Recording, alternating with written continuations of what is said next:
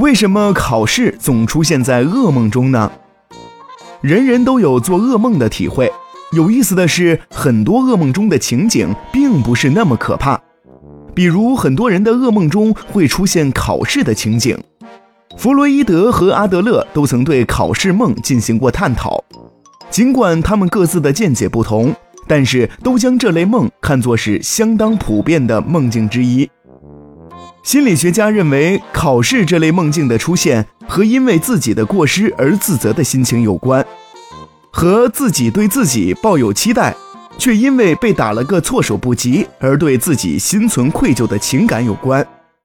从人生的角度看，这类情绪通常出现在人生的求学阶段。在记忆中，这种情绪会不断的和人们生活中其他特定的场景产生共鸣。例如，如果第二天要开工作会议，自己却准备不足，因此睡觉前还在为此发愁和焦虑的话，可能就会触发大脑神经网络中与此有关的记忆，而相似程度最高的，恐怕就是考前心理啦。